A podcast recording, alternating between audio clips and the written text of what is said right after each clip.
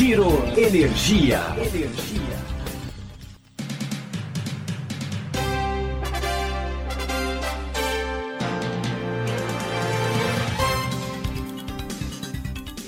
Olá, esse é o Giro Energia, o podcast sobre o setor de energia, patrocinado e desenvolvido pela Econ Energia. Eu sou o Roberto Rockman, jornalista que cobre esse setor há duas décadas. Nesse episódio, a gente vai falar sobre IREX, sobre certificados de energia renovável. Para entender o que é e como esse mercado ainda vai ganhar espaço no Brasil às vésperas da decisão da COP26, a gente conversou com o Fernando Lopes, que é diretor do Instituto Totum, que é o emissor local no Brasil desses papéis. Vamos ouvir o que ele tem a dizer.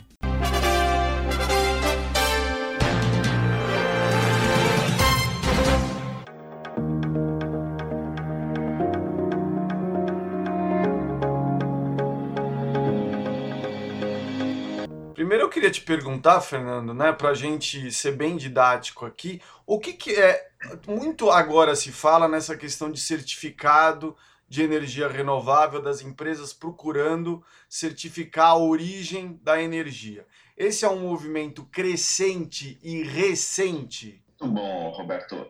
O nosso programa aqui no Brasil, ele tem 10 anos já. Então, quando nós montamos todo o esquema de certificação de energia renovável, foi uma visão de futuro que a gente tinha há 10 anos atrás. Uh, o movimento começou a pegar força nos últimos três anos, tá? Que onde nós passamos de, de cerca de um milhão de RECs comercializados por ano, lembrando que um REC equivale a um megawatt-hora de energia renovável rastreado, para o que nós temos hoje, fechando o mês de outubro, de quase 8 milhões de RECs. Tá. Então, é, é um movimento que veio com a maturidade das empresas em termos de suas estratégias ESG, na parte ambiental. Tá. Me fala uma coisa, é, por que, que tem sido esse interesse crescente das empresas? Ele tem vindo da onde? Essa é a questão do Acordo de Paris, essa questão da agenda ISD, é isso que tem motivado essas empresas a buscarem atestar a origem renovável da energia? Legal. Basicamente, por que, que as empresas querem é, é, ter a rastreabilidade da energia, Roberto? A ideia é a seguinte: Hoje, no Brasil, cada um megawatt-hora de energia consumida pelas empresas, se ela não conseguir mostrar de onde vem essa energia, a empresa vai colocar no seu balanço de carbono algo como 100 quilos de carbono. Cada um megawatt-hora, 100 quilos de, de carbono. As empresas querem se livrar dessa pegada de carbono. Então, como é que você faz? É, energia, porque é, você está sujeito ao grid brasileiro, que é limpo. Né? Nosso, nosso sistema de, de, de geração de energia é um dos mais limpos do mundo, tá? mais renováveis do mundo. É, por exemplo, na Europa, quem não tem energia rastreada é, coloca na sua pegada de carbono algo como 500 quilos, 600 quilos de CO2. Cinco então, a seis são... vezes mais do que aqui no Brasil, né? Tá. Exatamente. Agora, uh, dentro da realidade das empresas, pô, não tem como você deixar de consumir energia elétrica. Então, para cada megawatt-hora, mesmo numa matriz limpa, você está colocando 100 quilos. Como é que você faz para zerar isso? com, dando garantia da origem da energia sendo renovável. E aí as empresas, dentro das suas estratégias de diminuir a pegada de carbono, várias delas, por exemplo, têm programas de eficiência energética, troca de equipamentos, mas isso tem um limite. Né? O que falta, né? o que é a energia elétrica que tem que ser consumida, que não tem jeito, as empresas vão buscar a rastreabilidade dessa energia e o meio aprovado mundialmente para fazer isso são os certificados de energia renovável. E esse movimento tem sido liderado aqui no Brasil principalmente por multinacionais, Fernando? Você tem, sim, começou com multinacionais. Existe, por exemplo, um movimento de grandes multinacionais chamado RE100, é Renewables are 100%. São empresas, é, hoje são por volta de 240 empresas que têm operações no mundo inteiro. Aí nós estamos falando de big techs, grandes montadoras, grandes fabricantes de equipamento, empresas de serviço de âmbito mundial, que elas se comprometeram com o consumo de energia 100% renovável.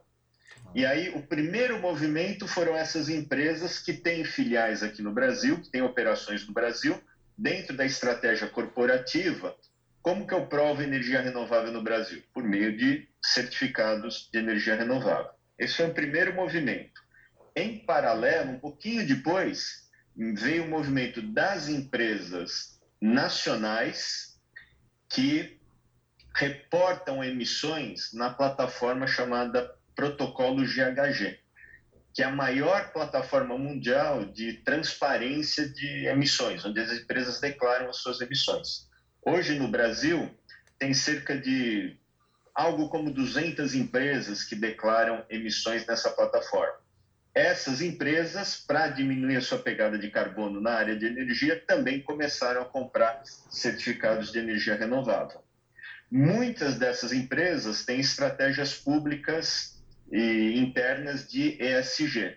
Então, isso também ajudou. Mesmo as empresas, quem normalmente tem práticas ESG, reportam suas emissões nesse, nessa plataforma.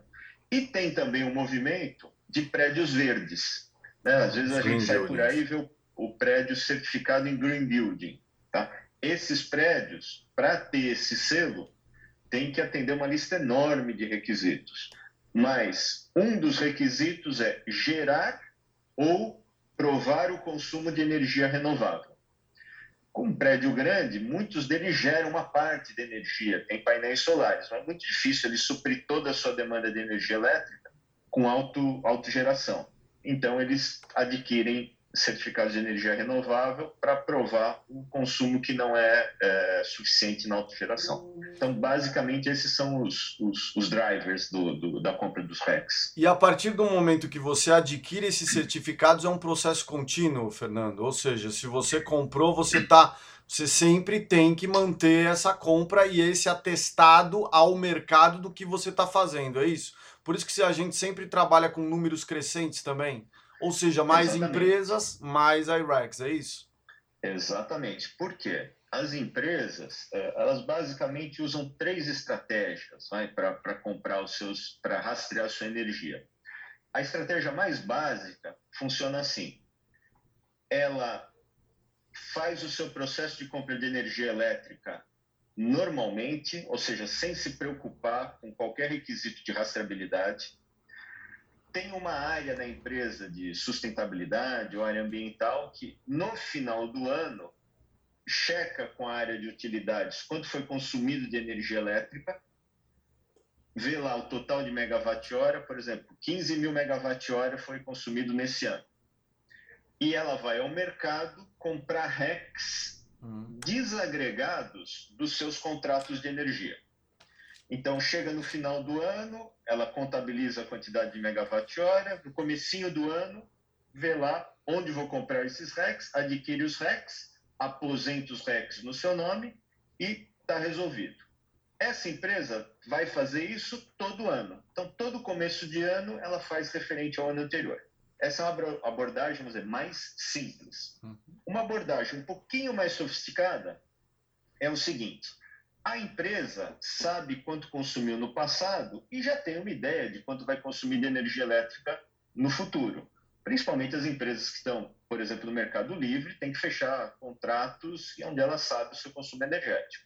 Então, esse, algumas empresas continuam segregando o processo de compra de energia elétrica, é feito da forma como sempre foi feito, sem se importar com garantia de origem, mas ela se preocupa em fechar um contrato de longo prazo só dos RECs.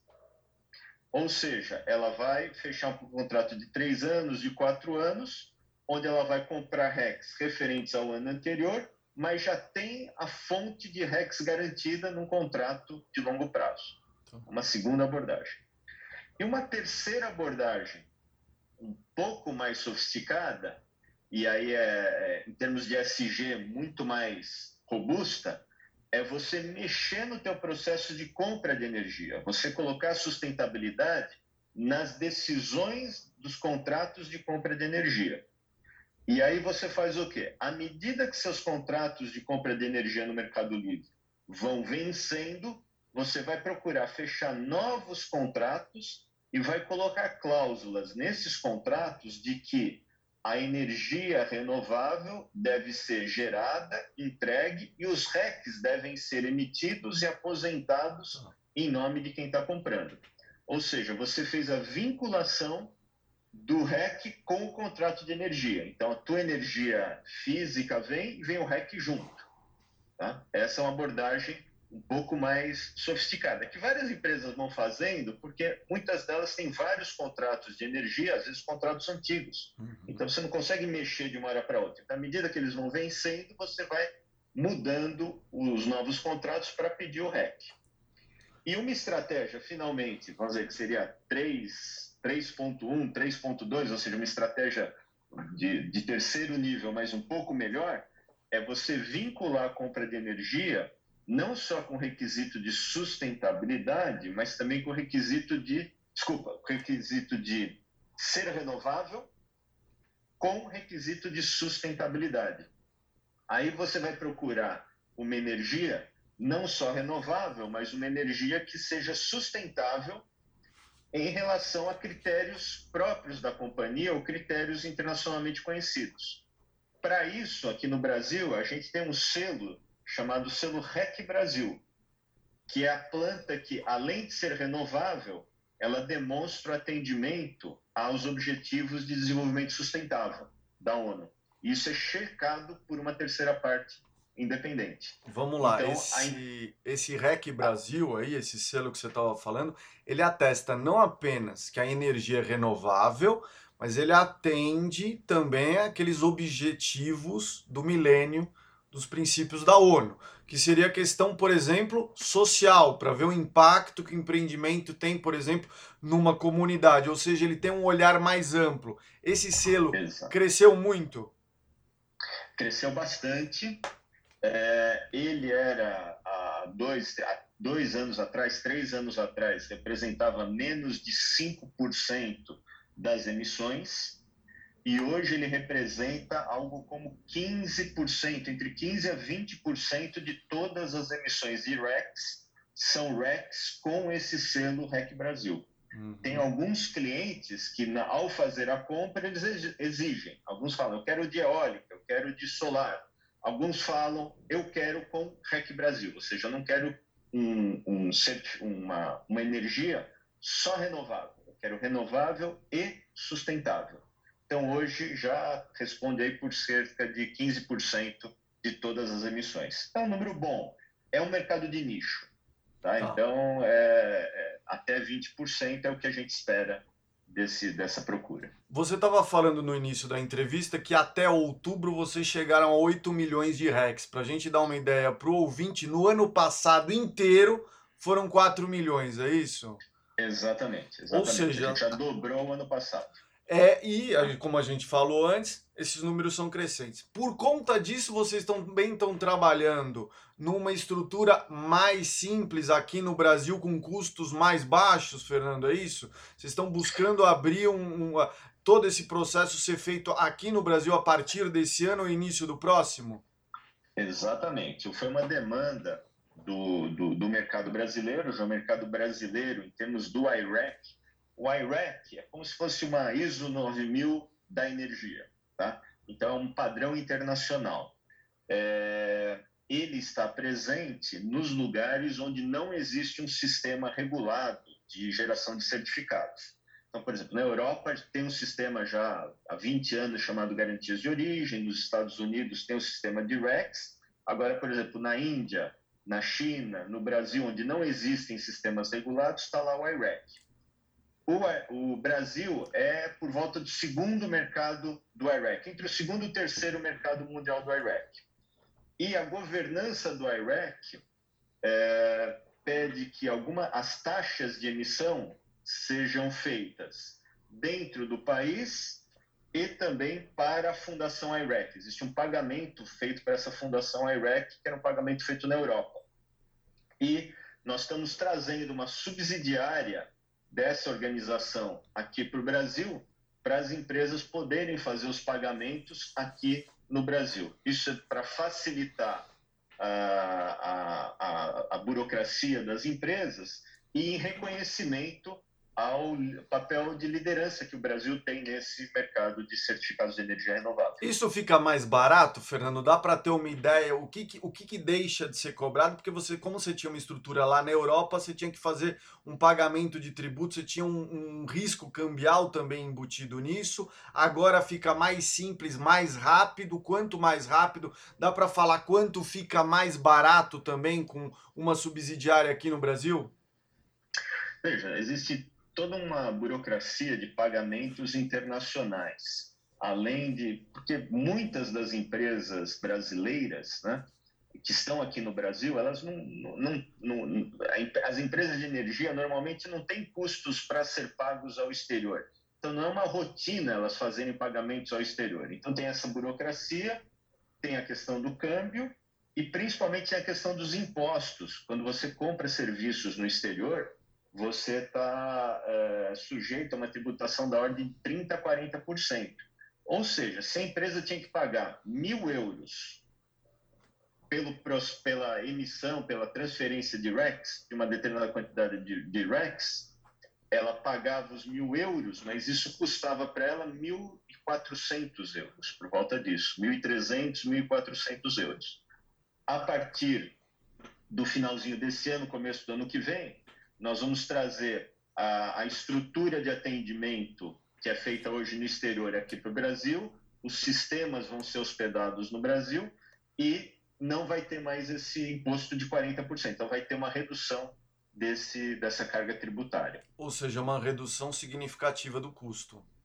Exatamente. Exatamente. Tá. E vocês esperam com essa estrutura e esse custo mais enxuto, vocês esperam também uma continuidade desse processo? Vocês esperam aí é, e o projeto de capitalização da Eletrobras também pode trazer algum, algum, algum aumento nesses números, Fernando? Olha, há, há algumas empresas do sistema Eletrobras já estão Inclusive é, fizeram um leilão no início desse ano, né? Furnas fez um Exato. leilão, né? Exato. Então, elas já estão emitindo, uh, já estão atendendo ao mercado com o processo de privatização. Isso deve se manter ou provavelmente aumentar em função da, da, da maior flexibilidade nesse, nesse processo. Quer dizer, a própria você ter que fazer vendas por meio de leilões, não, não necessariamente às vezes é o meio mais eficiente, mais rápido. Então, com o movimento de privatização, isso deve deve melhorar, deve, no mínimo, se manter ou se tornar um pouquinho mais, mais ágil, né? Tá. Então, isso que a gente espera e uh, nós vamos uh, também uh, viabilizar ainda mais a questão da geração distribuída, que também emite REX. Então, quando você faz, por exemplo, um telhado solar, em tese, ele pode emitir REX. Uhum. Porém, ele tem uma potência muito, muito baixa, né? Então, em função dos custos, não vale a pena. Porém, nós temos aqui no Brasil um método onde a gente pode agrupar vários empreendimentos uhum. numa única planta virtual da mesma tecnologia, até 5 mega. Então, com isso, você viabiliza a geração de REX por geração distribuída ainda mais diminuindo os custos de emissão, isso acaba ajudando também a GD. Me fala uma coisa, a sofisticação da matriz também implicará em mudanças no REC, é isso, Fernando? Sofisticação, tracinho aqui, PLD horário a partir de 1 de janeiro desse ano. Vocês também estão trabalhando em RECs horários e um projeto piloto nesse momento? Sim, exatamente. Até ontem eu estava começando a trabalhar com isso. A nossa API do sistema já ficou pronta e nós estamos começando a receber em escala piloto dados tanto de geração centralizada quanto dados de GD, tá? Numa matriz é, 24 por 31 dias, né? Então você tem 24 horas, 31 dias, de maneira a que a gente consiga viabilizar para quem quiser até o final desse ano, talvez comecinho do ano que vem, é, RECs com perfil horário, ou seja, RECs com maior grau de é o que a gente chama de granularidade.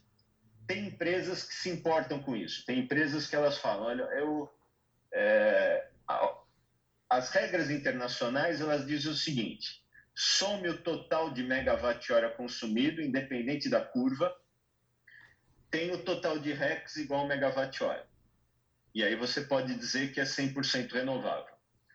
Essas são as regras internacionais. Mas algumas empresas querem dizer o seguinte: eu sou 100% renovável 24 horas por dia, 7 dias por semana. Ou seja, meu suprimento de energia vem de fontes renováveis por todo dia. Ou seja, eu não, em tese eu não preciso usar a estrutura da, da, da rede, né? de, de, de backup, de pronta disponibilidade da rede para atingir minhas metas de sustentabilidade, minhas metas de renovável. Para as empresas que querem fazer esse tipo de claim, esse tipo de declaração ao mercado, nós vamos disponibilizar isso. Eu estou indo agora no final do ano para a Holanda, trabalhar junto com a IREC, para definir os padrões dos RECs horários. Né? É, o IREC ainda não possui uma padronização dos RECs horários. É, isso no mundo ainda está sendo feito em escala piloto. Tem algumas iniciativas na Europa, nos Estados Unidos, está em, tá em piloto. Nós aqui no Brasil somos um desses pilotos para definir um padrão. Eu já estou trabalhando com grupos onde vai definir o padrão, ou seja, que informação, como é que vai ser feito, é, como é que vai ser disponibilizado ao mercado, como é que vai ser comunicado a questão dos RECs horários. Né? Ou seja, nesse assunto a gente está junto do mundo. Esse piloto, o que, que ele mostrou para vocês, Fernando? Esse piloto ainda continua em andamento dos RECs horários ou não? Ou ele já foi concluído? O que, que ele mostrou? Não. É, a nossa API ficou pronta há cerca de 20 dias. Tá. Então, nós estamos começando a fazer a conexão física dos sistemas de medição. Uhum. Tanto é que o nosso piloto não é com uma empresa geradora de energia, é com uma empresa que tem um hub de medição, ela presta serviço para várias geradoras de energia. Então, quando a gente viabilizar essa solução, ela já vai estar disponível para várias geradoras de energia, porque várias geradoras usam esse hub, essa empresa que, que faz os processos de, de medição. Tá? Então, nós estamos vendo a compatibilidade dos dados, como nós vamos trazer esses dados, se esses dados chegam de uma maneira é, consistente ao longo do dia, se não cai, se houver uma queda de dados, como que a gente recompõe isso para o dia seguinte? É muito fácil falar, mas na hora da, da, da, informática, do dia a dia, começam a aparecer os problemas. Uhum. Então, nós estamos começando a coletar esses dados, ver como eles entram no nosso sistema e como nós vamos disponibilizar. Vocês acreditam que já vai ter interesse a partir de quando ele estiver disponível, Fernando? Já tem empresa que já está já tá buscando informações sobre REC horário com vocês? Como é que tem sido essa procura? Olha, uh, empresas consumidoras ainda no Brasil, não. A gente, nós estamos nos adiantando a, uma, a essa possível demanda. Porém, por exemplo, Google, ele tem uma estratégia de energia renovável no mundo. Sim. E nos locais onde existe REC 24 por 7, por exemplo, alguma coisa nos Estados Unidos e na Europa, ele já fez parte da. Ele foi pioneiro nisso. Tá. Tanto é que ela, o Google acabou de fechar um contrato recente na Alemanha com a Engie de 24 por 7, até olhando hidrogênio verde, olhando isso que você está acabando de falar. Então, é, quando a gente disponibilizando aqui no Brasil, é muito provável que a estrutura local fale, opa, é, eu já compro renováveis, já compro REX, mas agora aqui no Brasil tem o REC 24 por 7. Então, provavelmente, é, esse tipo de organização vai ser o que primeiro vai demandar esse produto. Última pergunta, Fernando. Hidrogênio verde. Só se fala sobre hidrogênio verde aqui no mundo, aqui fora. Tem o Ceará está assinando acordo com várias empresas. A gente já vê empresas brasileiras do setor de energia fazendo seus primeiros investimentos e essa questão de uma matriz renovável, como você falou lá no início, 85% da geração de energia elétrica no Brasil é renovável. Então essa possibilidade de gerar 24 por 7 pode fazer o Brasil ser um exportador de hidrogênio verde. Que, que vocês estão olhando? Porque hidrogênio está todo mundo falando de hidrogênio verde. Vocês também estão olhando? Pode ter um produto de hidrogênio verde? Vocês estão avaliando como é que está o REC com hidrogênio verde? Vamos lá. Uh, o, vamos lá. Para você produzir hidrogênio verde, você tem que gastar, usar, consumir uma energia elétrica renovável. Por isso que ele é verde. Como é que você prova que ela é renovável? Com REC. Ou você tem uma conexão, às vezes essas plantas de hidrogênio verde vão ter tamanho, magnitude tão grande que provavelmente elas vão estar até ligadas fisicamente com a energia renovável. Tá? Hum. Não, não, não necessariamente é, puxando da rede, mas é, ligada diretamente. Então, isso é, isso é um ponto. Então, para provar a garantia de origem de energia, tem o REC já é um instrumento universalmente conhecido. Fechou. O que, que nós estamos trabalhando? O IREC Standard ele já está desenvolvendo uma certificação de hidrogênio verde. Por quê? É, a gente poderia desenvolver uma certificação nacional de, energia, de hidrogênio verde. Só que não faz sentido porque esse é um produto exportável. Então, nós temos que recorrer a padrões internacionais. Então, a REC está trabalhando nisso. Eu estou indo para a Holanda, agora no final do ano, em, em, é final de novembro, comecinho de dezembro, para sentar com a IREC Standard e trazer a certificação de hidrogênio verde padrão IREC aqui para o Brasil. Então já é o primeiro passo que vocês já estão antecipados também a esse movimento, né? Exato, exato. Tem mais alguma novidade? Você estava falando de um monte de novidade. Tem REC horário, tem a questão do hidrogênio verde. É, tem é, e a subsidiária aqui no Brasil. Tem outra novidade que vocês vão lançar no próximo ano, Fernando?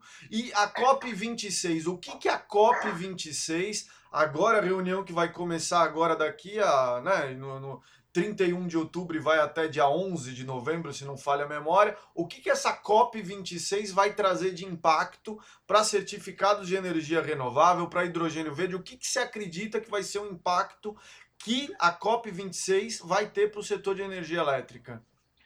Vamos lá.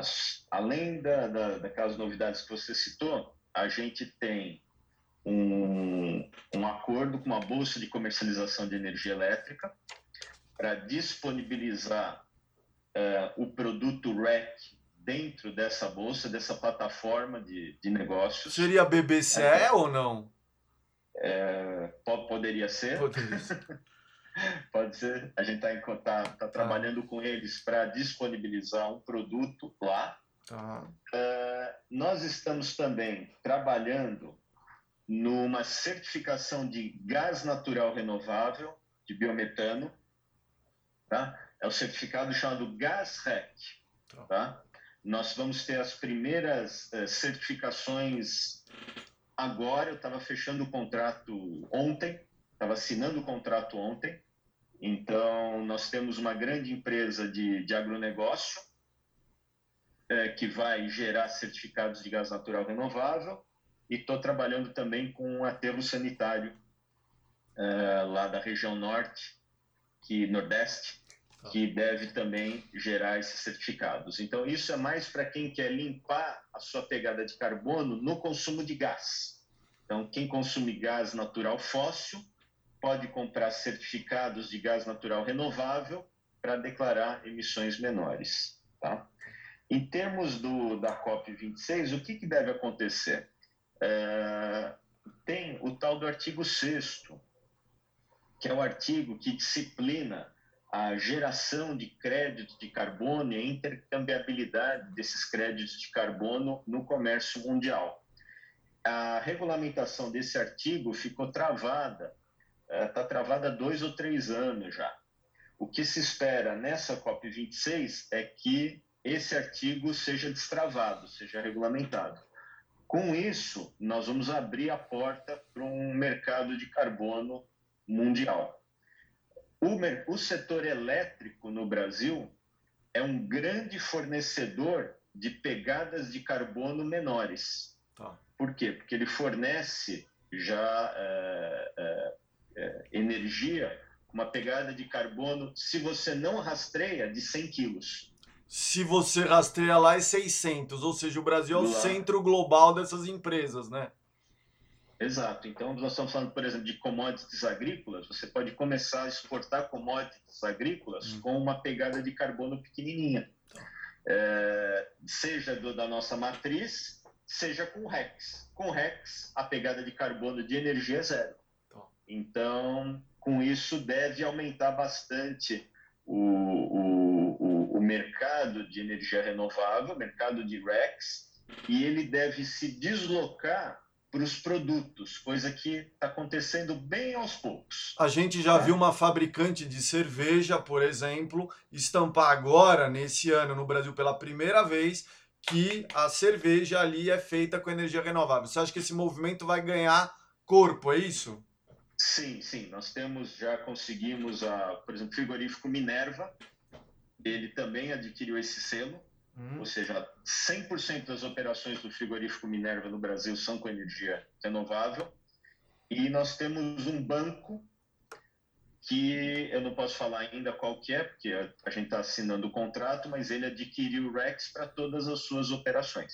E ele vai também fazer propaganda sobre isso? A ideia é essa, ó, nossa energia é deve ser isso, né? Tá. É provável, é provável. Então, quer dizer, esse movimento de energia renovável vai passar das corporações tá. para o consumidor. Essa é uma tendência que a gente vai ver ao longo dos próximos dois, três anos. Bem, pelo que a gente ouviu, os IREX ainda têm um grande espaço para crescer no Brasil.